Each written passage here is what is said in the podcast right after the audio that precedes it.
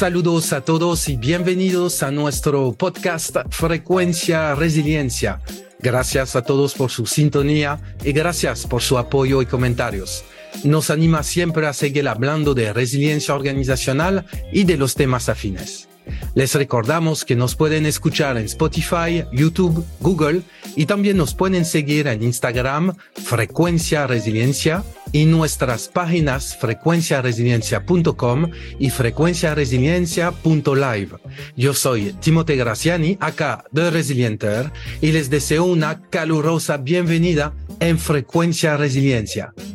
Para animar a este podcast, conmigo tengo a mis queridos amigos y colegas Félix Rodríguez, acá el asesor, y Pedro Contreras, acá la voz. ¿Cómo están chicos? Muy bien, todo en orden, contentos de retornar a esta terapia después de tanto tiempo sin grabar y de verdad que juntarnos con ustedes siempre es un placer.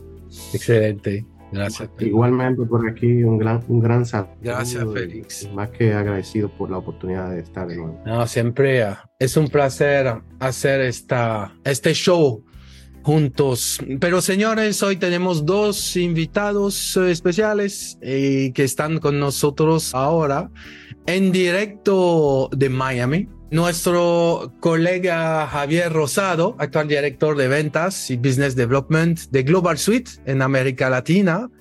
Y nuestro colega Martín López, International Sales Key Account Manager en Global Suite para América del Sur. Bienvenido a ustedes dos. Gracias por haber aceptado nuestra invitación a este podcast dedicado a la resiliencia organizacional y operacional.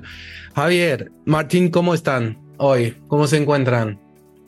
Muy bien, muchas gracias. Un saludo a todos. La verdad que agradecidos de, de, poder participar. Teníamos ya ganas de que pudiéramos llevar a cabo esta actividad y bueno, aprovechando que estamos en la misma zona horaria, que estamos en Miami unos días, pues he podido dar la oportunidad.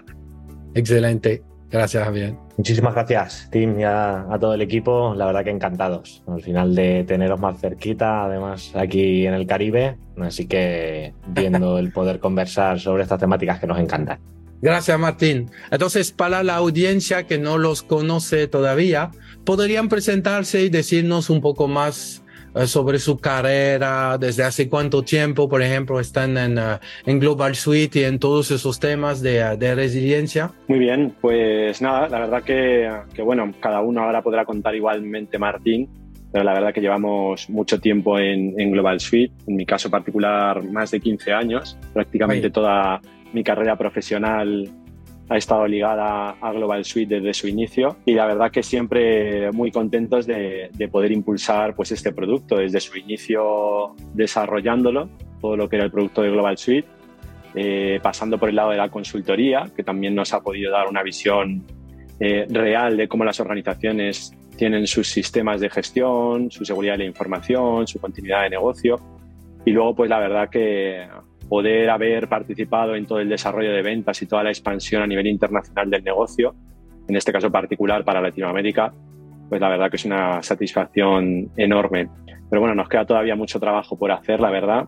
Justo como comentábamos, estamos por aquí por Miami también, para tratar de dar el salto igual a, hacia Estados Unidos. Y la verdad que, como digo, todos los días con, con muchísimas ganas de seguir impulsando lo que hacemos en nuestro día a día. Excelente, gracias Javi. ¿Y tú, Martín? Y de mi lado, bueno, pues yo llevo unos ocho años en Global Suite. La verdad que también más o menos casi todo el tiempo que llevo en, en, materia de trabajo. Y justo empecé con un perfil más de ingeniero informático, con el desarrollo del producto, como comentaba Javier, y ha sido una evolución natural. Al final, el cada vez conocer o empaparnos más de buenas prácticas, de estándares, tanto internacionales como locales, pasar a esa parte de implementación y automatización de sistemas de gestión en múltiples compañías y sectores y luego ya hemos pasado a una visión pues más del lado de, de desarrollo de negocio, que es donde estamos actualmente. bueno, la verdad que, igual se está moviendo mucho, cada vez hay más concienciación en, estas materias y encantado de, de, poder ir viéndolo a nivel internacional. Excelente, señores. De verdad, súper interesante y sobre todo los que estamos en este mundo de los riesgos, la resiliencia, la continuidad, tenemos mucho tiempo escuchando muy buenas referencias de Global Suite. Pero surge la inquietud, sobre todo ustedes que manejan una, una organización que está orientada a digitalizar estas disciplinas de resiliencia, todo lo que es gestión de riesgo, continuidad, seguridad de la información. En su experiencia, en lo que han visto entre tantas empresas en las que han trabajado, tantas empresas que han sido clientes de ustedes, ¿cuál es el nivel de madurez de esas empresas, al menos en la región? ¿Qué han visto a nivel de madurez de esas empresas que han sido clientes suyos? ¿Ustedes sienten que están listas para tener software en estos dominios?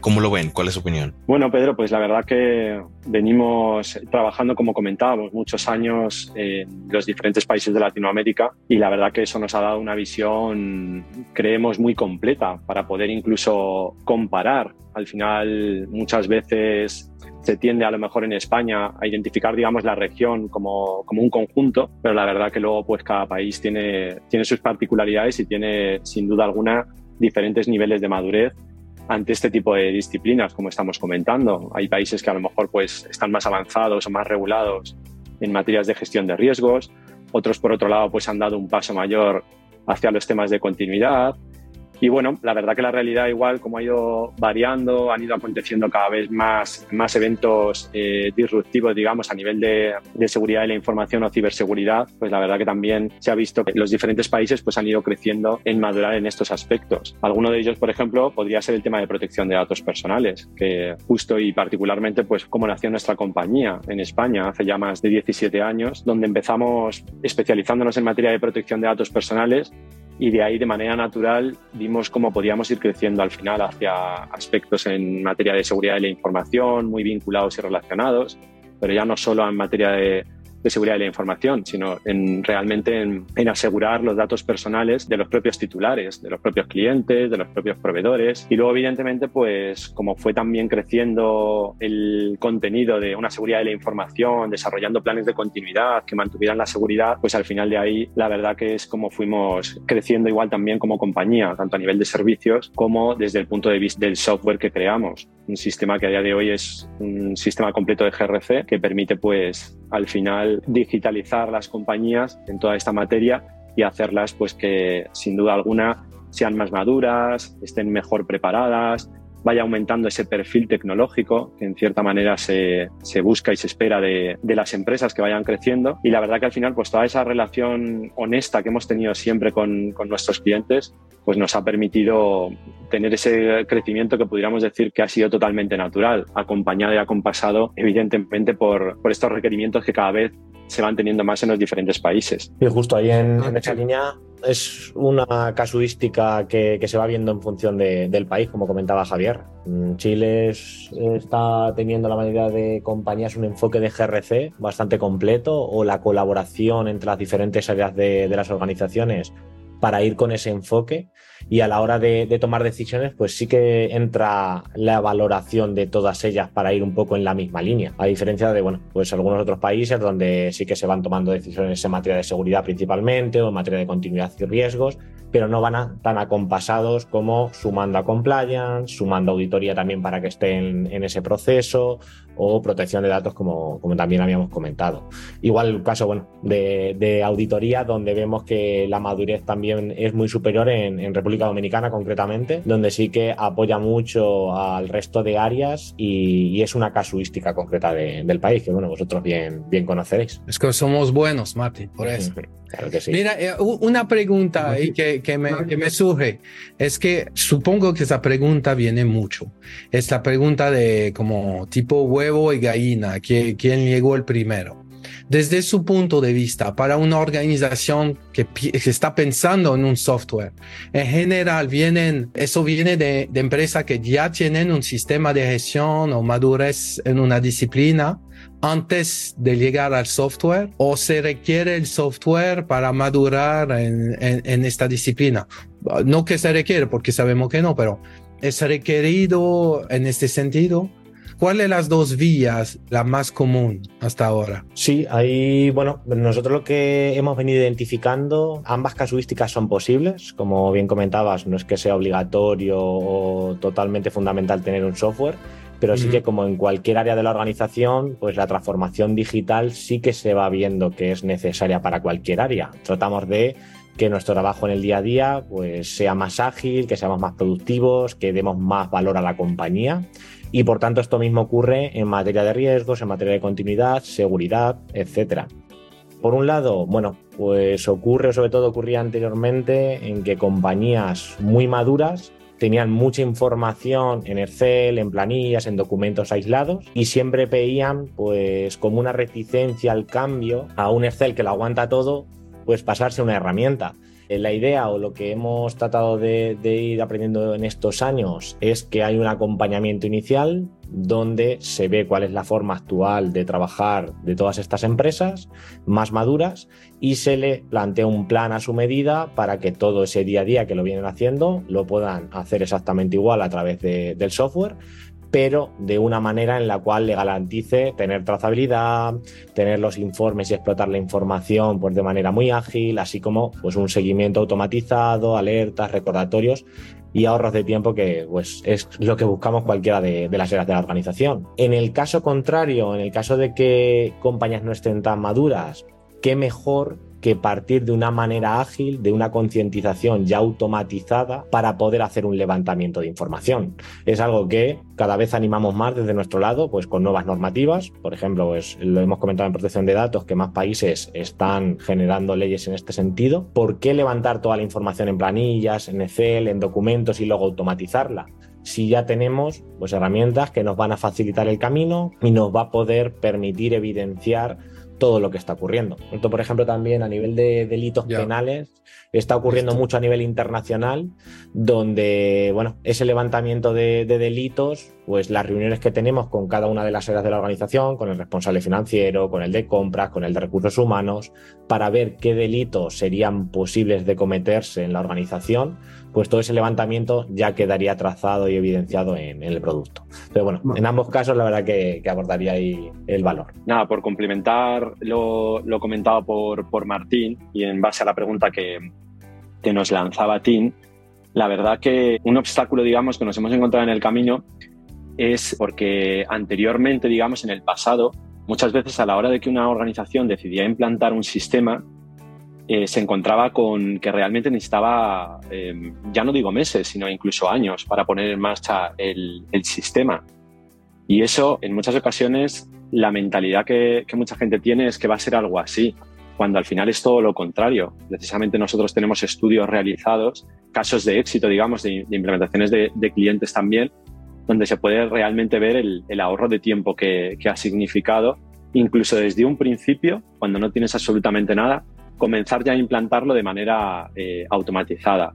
Se veían casos, pues como lo que comentaba Martín, algunos otros ejemplos de otro tipo de sistemas que, se han llegado a implantar, protección de datos, compliance penal, pero mismamente a lo mejor un seguridad de información o un continuidad de negocio, donde si separamos empresas o las empresas separan el coste eh, de haberse apoyado en una consultoría y haberlo implantado eh, en Excel o en herramientas de ofimática, y posteriormente, a lo mejor en unos años, haber decidido dar el paso de automatizarlo a través de un software, la suma de esos dos proyectos puede llegar incluso a sumar muchas veces, no digo el doble, pero casi, y a lo mejor hacerlo de una directamente automatizado. Y ahí es donde al final pues ponemos mucho el foco en tratar de, buscar esa optimización de recursos por parte de, las empresas. Javier, recientemente, recientemente nosotros tuvimos la oportunidad de, de compartir en el Congreso de resiliencia Latán eh, hecho este año en Punta Cana. Y tal vez ahí, conociendo un poco la región, el país y, y todo este, esta cultura, ¿verdad? Un poco más caribeña. ¿Cómo han visto ustedes este desarrollo en temas de resiliencia organizacional en este sector, en esta región más que todo? Después, principalmente después de la pandemia o, o luego que concluimos la alerta de pandemia. ¿Han visto cambios significativos en esa parte cultural? o, en cualquier aspecto corporativo o, han visto todo normal? No sé si ahí puedes. Sí, mira, Félix, aquí en este punto sí que lo, comentábamos justo a raíz del evento, donde nosotros participamos en otro Resiliencia Latam previo a la pandemia. Y bueno, pues por la situación obviamente no, ha podido avanzar en, en nuevos hasta este año. Y la realidad es que ha cambiado mucho el punto de vista desde el cual veníamos. Sobre todo, pues hemos detectado que se ha priorizado mucho, es decir, realmente, a pesar de que antes de la pandemia, pues la prioridad y la importancia de toda la resiliencia, de la continuidad de negocio, de toda la parte operacional, tenerla identificada y estar preparados ante cualquier incidente, es cierto que la pandemia pues, nos ha hecho ver a nivel internacional y concretamente en la región que hay que priorizar y hay que estar preparados ante cualquier situación que nos pueda ocurrir. Entonces, ese ha sido un cambio que, hemos detectado, que lo hemos visto de primera mano, donde incluso mm, en este sentido las, compañías han elevado eh, la toma de decisión en materia de riesgos de continuidad un poquito más. Eh, anteriormente, pues sobre todo las áreas de seguridad, eh, ciertas áreas de continuidad, sobre todo de compañías de, de gran tamaño, pues ya venían realizando actividades en este sentido. Y ahora lo que, lo que ha ocurrido, lo que estamos viendo es que a nivel de consejos de administración, a nivel de consejos de dirección, ya existe la preocupación por la resiliencia y ya se guardan presupuestos y se presentan informes en los comités de dirección donde se habla de estos factores. Entonces, es un punto que creemos que es fundamental y donde realmente pues, se ha visto como ya no es bueno, pues están haciendo el resto de compañías planes de continuidad, vamos a hacerlos nosotros, o están teniendo una matriz de riesgos, o están montando un departamento más específico orientado a la continuidad del negocio, sino que ya en el día a día lo ven como un requerimiento, como una necesidad para aportar valor a sus organizaciones, ¿vale? De las cuales pues vienen trabajando y dependen y por tanto, bueno, pues a nivel de presupuestos, a nivel de importancia dentro de los roles y sobre todo del apoyo que reciben desde el directorio, hemos visto un importante cambio y así lo detectamos en, el evento. Un gran evento donde nos permitió pues ver un poco la situación de estos últimos años y, las ideas que tenían las diferentes empresas en la materia y por dónde o por qué camino llegaban. Y va muy de la mano también de, de las normativas locales, donde también bueno, se están viendo a nivel de los sectores estratégicos del país eh, en los próximos años cómo se van a priorizar y, cómo se va a ver si realmente ante cualquier incidente o situación eh, la infraestructura crítica del país está bien protegida. Y, justamente volviendo a, este tema, al principal, es digitalizar, lo dijo Pedro muy bien, eh, tener un software. ¿Cuáles son los principales obstáculos que ustedes pudieron ver entre las regiones, clientes, eh, prospectos, proyectos. ¿Dónde están los verdaderos obstáculos para tener un software hoy? Ahí, bueno, un poco al hilo también que lo comentaba anteriormente Javier, pues eh, ha habido un enfoque sobre todo de que las compañías anteriormente veían muy lejos el poder llegar a implementar un software más orientado a que hubiera una aprobación de presupuesto, ¿vale? Que es un reto que tienen interna, interno cada una de las áreas, el poder solicitarle que, que les amplíen presupuesto para un software. Y del mismo modo, pues lo que es el proceso hasta que cambiamos nuestra forma de venir operando a llevarla ya totalmente a través del software. Entonces, ese momento de cambio, ese, proceso y donde pues no todos los perfiles o las áreas son muy tecnológicas y no, le, no, les gusta el cambio a, cada vez una automatización. Es decir, ese es un reto también dentro de las organizaciones. A veces se entra en departamentos donde hay mucha manualidad, pero el responsable que se encarga de ella está contento con esa manualidad porque está cómodo con ella. Por tanto, bueno, pues hacerle ver que en unos meses simplemente eh, con una capacitación va a hacer mucho más fácil todo lo que viene haciendo, pues es algo que al final es un proceso y que en ese momento inicial de la, de la implementación del software lo venimos priorizando. Igual que, bueno, el reto de implementar el software, pues quizás se veía como que era algo a largo plazo y la realidad es que un proyecto tipo puede estar en torno a unos dos meses, tres meses totalmente implementado, con la carga incluso de los históricos que, tengan estas organizaciones. Esas, pues hablando de, de seguridad o de continuidad de negocio, poder automatizar pues, todo tu inventario de activos, todos los procesos, tu árbol de, procesos y dependencias, y del mismo modo, pues matrices de riesgo que ya tuvieras en Excel o, o los vías, poder ya tenerlos totalmente precargados y que las nuevas reevaluaciones ya sean directamente de una manera automatizada, con encuestas, mucho más ágiles, más visuales, que también es algo que, gusta a las áreas, incluso a las que les cuesta el cambio. Una vez que ven la interacción con la primera línea, al final es un punto que, aporta mucho valor a las áreas de riesgos, de continuidad, de seguridad y que incluso dentro de la compañía se les da mayor importancia, ¿vale? Empiezan a comprender realmente o lo ven más familiarizado con ellos, el cómo en el día a día también es importante el poder reportar esos riesgos, esa situación de, de cada una de las áreas de la organización. Ah, Martín, Martín, qué interesante el comentario que tú has hecho, porque recordando eso que tú mencionas del VIA, recientemente, Tim, tú hiciste un, un, webinar donde hablabas del VIA y todas sus particularidades, etcétera. ¿Cómo tú ves eso, e, e, ese tema de hacer el VIA o lograr hacer el VIA en una de estos software? ¿Tú lo ves útil, no útil? ¿Cuál, cuál es tu pensar de, eso? Tal vez te vas a poner en la línea de fuego ahí, pero cuéntame un poquito de eso. Sí, con nuestros invitados. Bueno, ellos conocen mi, mi, posición y, y, no les impidió estar con nosotros en el Congreso. es que hay mucha confianza. Ah, bueno, sí, la, la realidad, eh, hicimos ese, ese webinar eh, porque ah, hay interrogaciones eh, recientemente vimos comunicación, comentarios en las redes uh, sobre ese tema del, del, análisis de impacto en el negocio.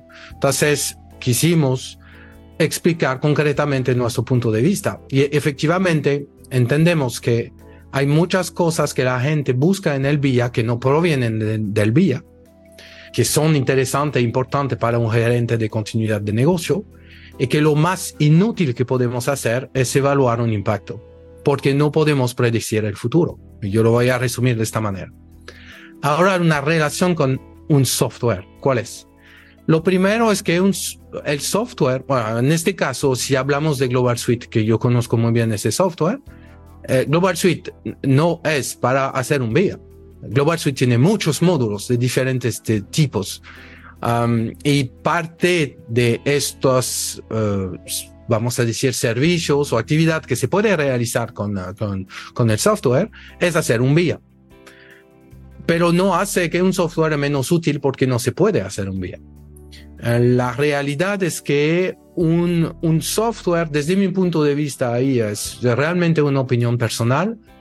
Lo, lo interesante de un software es, y yo creo que Martín lo mencionó también justo antes, es esa capacidad a concentrar en una base de datos toda la información de la organización y que sea una base común para todo el mundo. Cuando tú hablas de un proceso, todo el mundo habla del mismo proceso porque va a utilizar la misma información dentro de esa base de datos.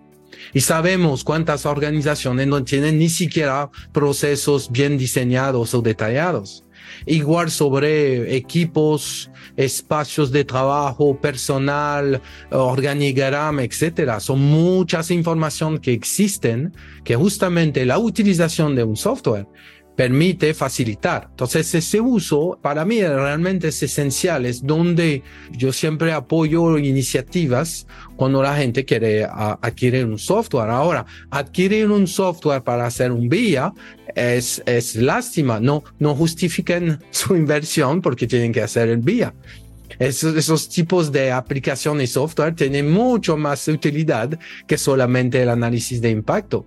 Y adicional, acorde a todo el desarrollo de argumento que hicimos recientemente, y yo pienso que son muy válidos, cuiden mucho justificar una, una compra con, por, con el vía. Porque si pronto eh, un ejecutivo escucha ese webinar y se da cuenta que el vía realmente no es tan útil, pues entonces va a poner en duda toda la reflexión sobre el software. Y justamente no es el caso.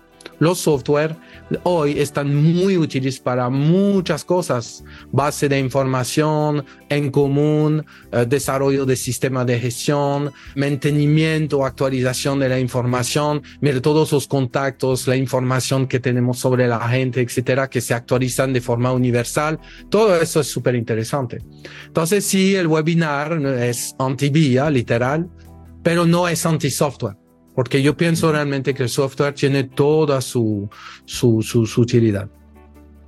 Justo ahí, Tim, pues lo que comentas, al final Global Suite lo que viene es tiene esa posibilidad o esa capacidad de, por un lado, dar buenas prácticas por defecto, si así lo queremos, pero también embeber cualquier tipo de metodología que quiera una organización incorporar dentro de ella. Entonces, también es uno de los puntos donde pues, hay compañías que quieren hacer un vía, pues sin problema lo van a poder hacer con Global Suite, que prefieren seguir otro proceso distinto, tampoco va a ser un impedimento, por tanto, bueno, pues aporta el valor real que, como comentabas, de, de toda esa trazabilidad, automatización y, y, sobre todo algo que nos encontramos mucho en la necesidad de dar datos reales dentro de las compañías y el integrarnos, por ejemplo, con Power BI, que recientemente también lo hemos incorporado, embebido dentro del producto, es un punto muy importante para realmente pues, aportar datos veraces dentro de, la organización.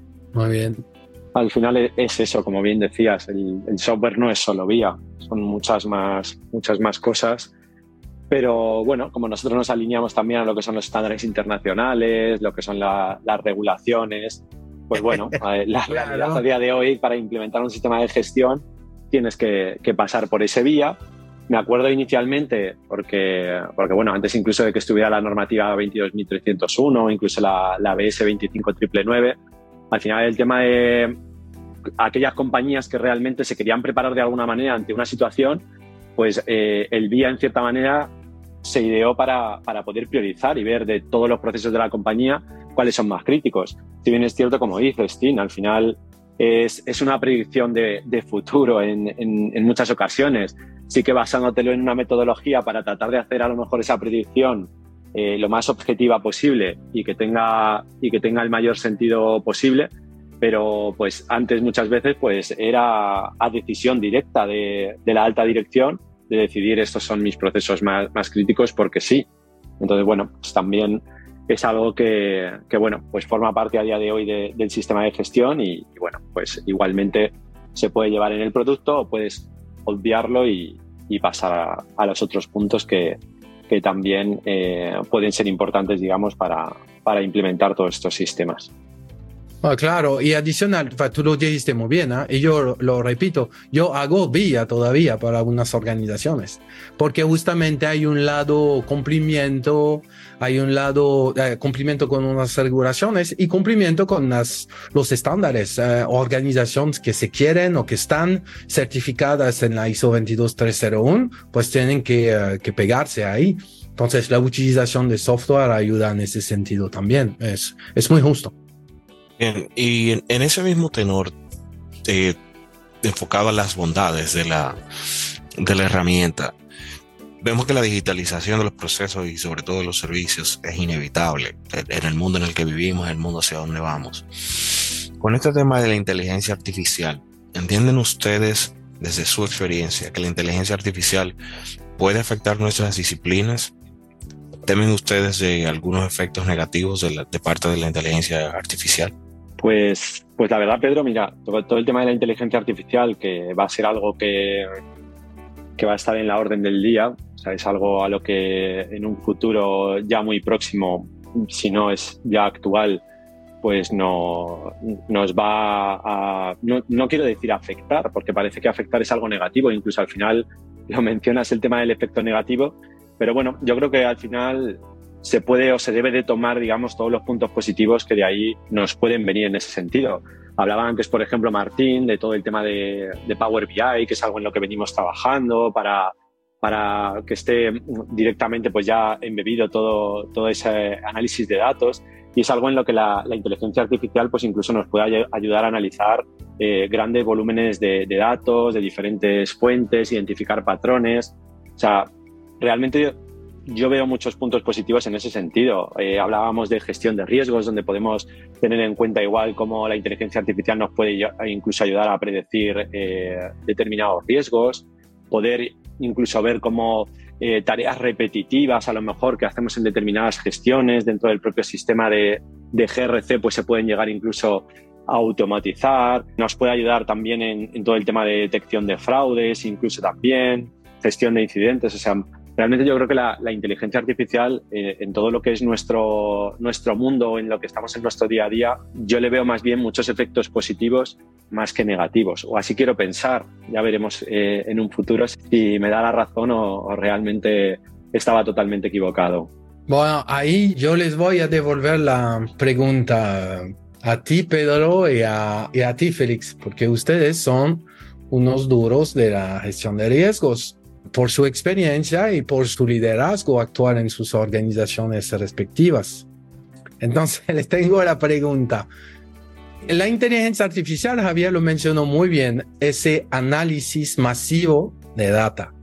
Entonces, ¿ustedes creen que en el futuro cercano, vamos a decirlo así, la inteligencia artificial podría reemplazar literalmente una, una lista de gestión de riesgos?